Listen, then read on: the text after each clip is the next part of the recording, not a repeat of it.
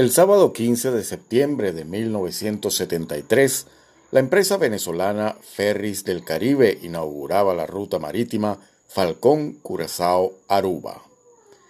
El ferry Almirante Luis Brión fue el instrumento que materializó dicha ruta, marcando así el inicio de una época dorada en las relaciones entre las islas neerlandesas y una próspera Venezuela.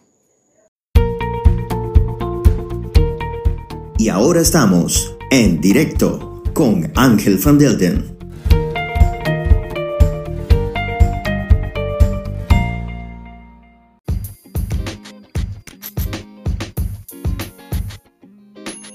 Camiones con todo tipo de mercancías eran traídos desde distintos rincones de Venezuela para abastecer los supermercados de las islas. Algunos importadores de productos se ahorraban mucho en publicidad, ya que los canales de radio y televisión de Venezuela siempre llegaron sin problemas a los receptores locales. En muchas localidades falconianas, es común escuchar apellidos provenientes de las ex Antillas neerlandesas, algo que si bien se ha podido evidenciar desde tiempos coloniales, en buena parte es resultado de los años que el ferry Almirante Brión permaneció en servicio. En 1994, 21 años después de haber estrenado su ruta, un incendio a bordo puso fin a su vida útil.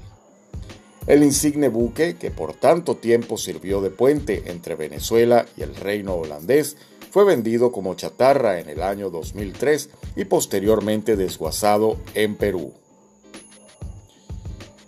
El muelle de Moaco, base desde donde zarpaba el ferry, se desplomó parcialmente por falta de mantenimiento.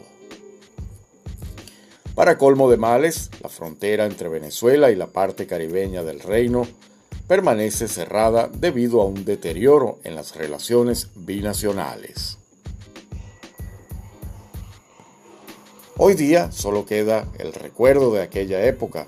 Para algunos, aquel nivel de bonanza y cercanía entre ambas naciones jamás se repetirá. Para otros, la esperanza de un nuevo amanecer nunca desaparece.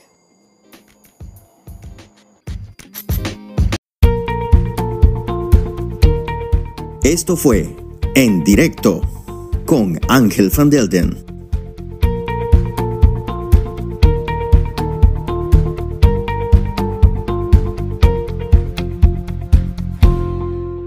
Una presentación de noticiascurazao.com y su emisora Onda CW.